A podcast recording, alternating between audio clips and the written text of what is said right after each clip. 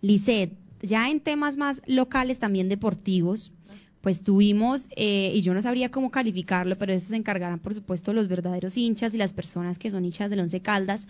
Pero es que el sábado también tuvo la oportunidad y jugó el partido el Once Caldas contra el equipo de Bucaramanga. Quedó en empate. Yo me vi todo el partido. Estuve muy pendiente de verme todo el partido y pues bueno, digamos que, que vimos y pudimos anotar y, y de alguna manera testiguar el, número, el gol número 220 de Dairo, sin embargo el Once Caldas no logró ganar y, bueno, esto fue un partido que también las personas estaban muy atentas de ver, pues porque para clasificar en los ocho y demás, eh, bueno, Lisset, usted vio el partido, se enteró, sabe un poquito de esto. No, a mí me aterra, eh, ¿cómo se dice? La esperanza que tienen los hinchas del once con ese equipo, la verdad.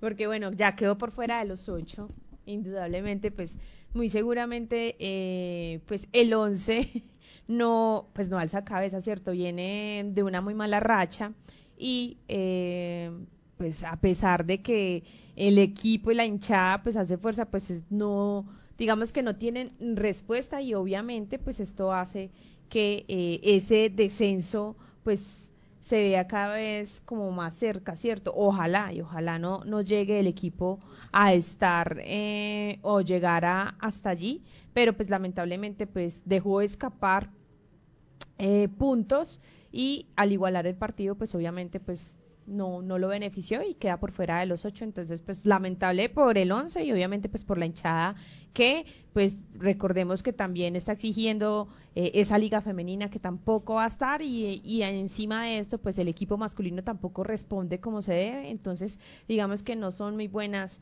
eh, las expectativas que se tienen ahorita con el Once Caldas. Así es, tuvimos entonces el empate 1-1 con Bucaramanga, el gol también del Once Caldas pues fue de Dairo Moreno, quien entonces ya suma 220 goles, pero tenemos hasta ahora entonces al técnico Hernán Darío Herrera eh, y la opinión que tuvo de este partido del sábado. Nosotros no dependemos de Iron tampoco. Aquí hay un equipo, un equipo de trabajo, un equipo de jugadores que trabajan también para el goleador. No es que nosotros dependemos de Iron, nosotros también tenemos, hoy tuvimos en el segundo tiempo varias opciones de gol. Creo que hay que valorarle también al equipo eso. Eh, en, el primer tiempo sí fue muy parejo el partido, pero yo creo que el segundo tiempo el 11 jugó muy bien, el 11 atacó por todos lados tuvimos para hacer el segundo, el tercero.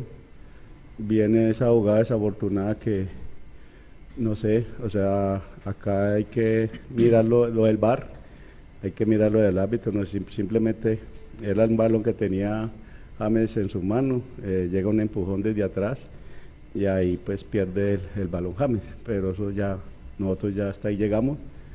Yo no quiero juzgar ni al bar ni al árbitro, simplemente que la miren bien, a ver qué pasó ahí.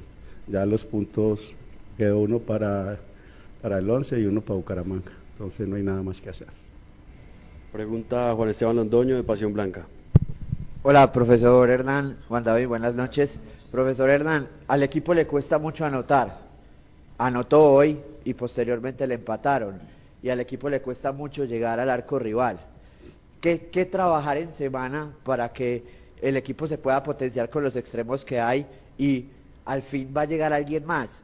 Y para Juan David, Juan David, la, la nómina en defensa no se ha podido consolidar lastimosamente por expulsiones. ¿Cómo hacer para que la línea defensiva sea más eh, conforme y también sea mucho mejor ante Patriotas el próximo miércoles? Gracias.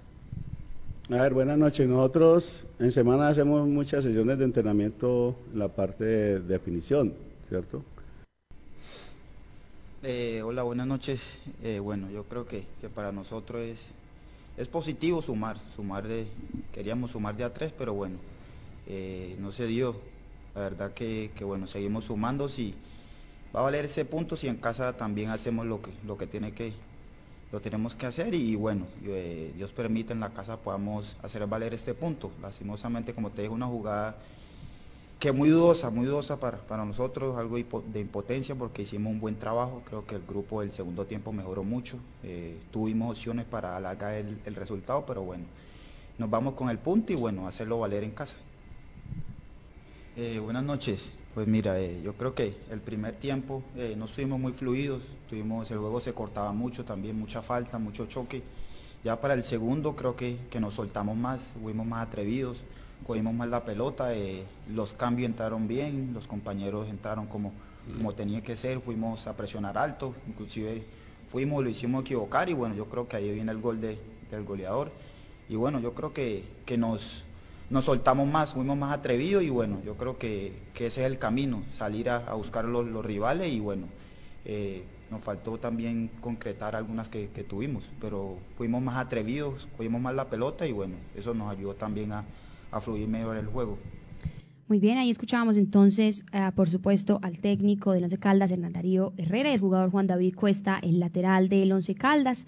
Recordemos entonces que el, el partido, por supuesto, quedó 1-1 contra el Bucaramanga y estaremos entonces muy atentos a lo que prosiga en términos deportivos y, por supuesto, la clasificación del Once Caldas.